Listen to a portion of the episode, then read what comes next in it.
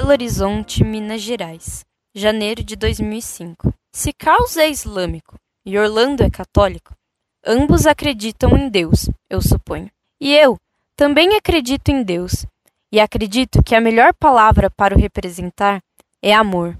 Se o nome desse Deus é Alá, ou Santíssima Trindade, ou outro nome que seja, respeitemos aqueles que os ama. E lembrem-se que tanto Jesus como Mohamed queriam que os homens se respeitassem. Nenhum deles desejava impor sua religião. Essa é uma questão de Deus e o coração de cada um de nós. Que cada homem use seu precioso tempo para descobrir dentro de seu coração o verdadeiro Deus.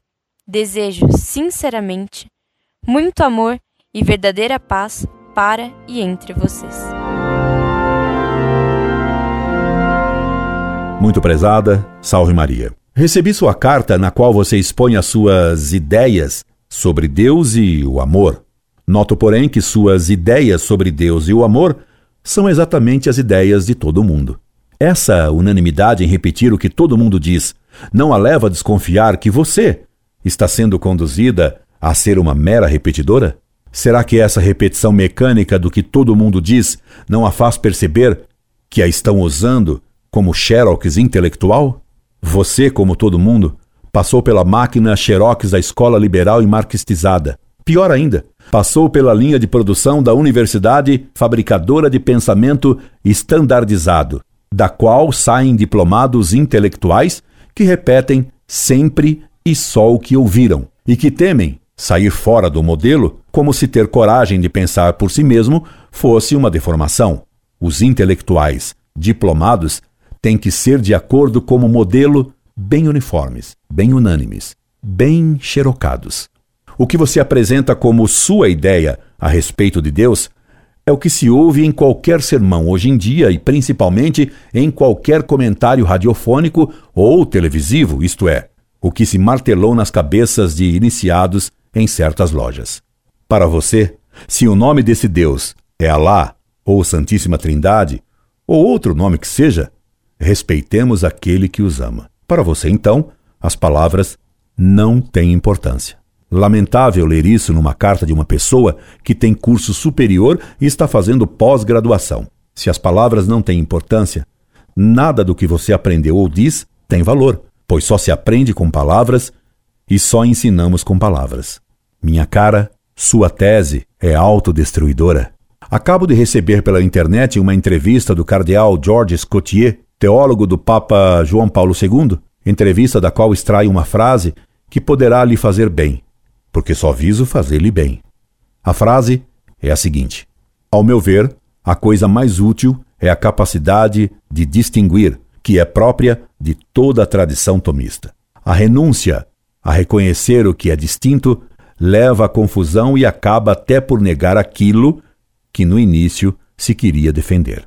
Peço-lhe que reflita sobre essa excelente frase do cardeal, também porque, muito dificilmente, ele diz coisas tão boas. Justamente porque você não faz distinção entre a Santíssima Trindade, Alá ou qualquer outro nome com o que se designe a divindade, você prova ter ideias confusas do que é Deus.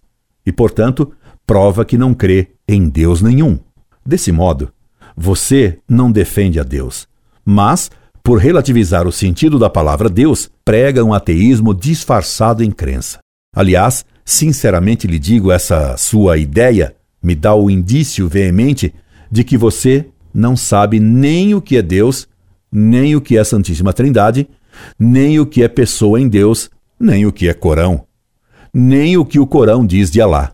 Muito provavelmente, você jamais leu o Corão e que, sobre Maomé, suas ideias são o xerox no que se lê num compêndio de história geral de ginásio, do que diz um professor de história em cursinho, o qual, em meio a piadinhas picantes, ensina a fazer cruzadinhas no lugar certo no vestibular, ou ainda o que repete um locutor marxistoide de uma rádio de poucas letras que retoca as notícias e informações. E se você com raiva de mim por dizer-lhe sinceramente o que penso, se você for correndo ler o Corão para provar que errei em minha suposição, você só provará a você mesma que acertei supondo que você desconhece o Corão. E sua raiva também provará a você mesma que em seu amor cabem raivas. E quer você outra prova de que suas ideias são erradas? Se cada um deve ser deixado sossegado em sua crença sobre Deus, por que você não respeitou a minha concepção de Deus?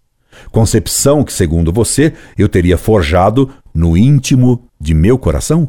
Você que prega respeito a todas as formas de crença, não tolerou a minha crença. Você me diz ainda que a palavra que melhor representa Deus é o amor.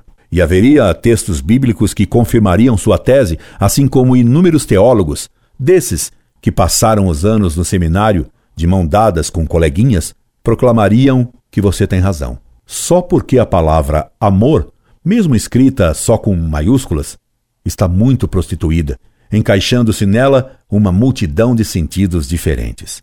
Ainda ontem, soube eu da expulsão de dois estudantes de teologia de um grande seminário brasileiro porque eles foram surpreendidos na capela do seminário beijando-se. Eles também se justificariam dizendo que Deus é amor. Os esquimós têm um sem número de palavras para designar os vários tipos de neve e gelo. Nós temos uma só palavra para designar as várias formas de amor. Como disse recentemente um professor bem inteligente em palestra na USP, essa redução de palavras para designar as múltiplas formas de amar é assustadora, pois indica o triunfo do ódio.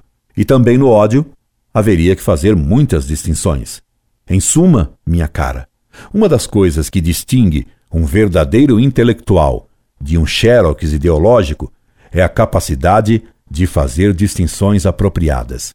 Quando se chama de Deus a qualquer ídolo, o que se está fazendo é relativizar um conceito, como, aliás, foi feito pelos ecumenistas no Concílio Vaticano II, cujo resultado foi essa apostasia geral triunfante hoje até nas paróquias católicas. Esperando que você compreenda que atacando as fábricas produtoras de intelectuais em linha de montagem, eu tenha desejado mais ajudá-la do que criticá-la, tanto mais que você é mais vítima dessa fábrica do que culpada.